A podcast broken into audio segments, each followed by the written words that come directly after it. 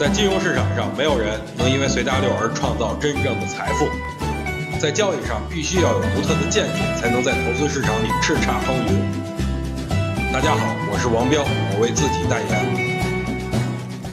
本来呢，今天晚上公布非农就业数据，我应该重点跟大家伙聊一聊非农。但是当我看到数据的时候，我就蒙圈了啊！本次美国非农就业的人数是增加了二十八万人，远远的好于预期十八万人。但是有意思的事情发生了。美国六月的失业率却高于预期，这是什么意思？上班的人变多了，下岗的人也不少。您愣跟我这儿说旧的不去，新的不来是吗？好吧，咱们啊就当真的听。这么一来呢，就业数据增加，美元可能会继续走强。美元一走强，黄金可能就会下跌。弄不好呢，下周咱们的 A 股的黄金也会跟跌。手里有的，下周就给解决掉吧。昨天呢，在微信里跟大家伙都说了啊，今天指数大概率会下跌。今天果不其然，跟跌了啊！各位应该都有心理准备。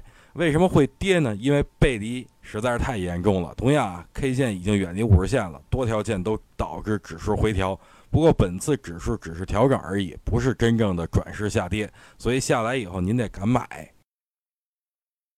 想听更多彪哥的语音，可以添加彪哥微信公众账号王彪 HT，或在新浪微博上搜索王彪 HT 来跟彪哥进行互动哦。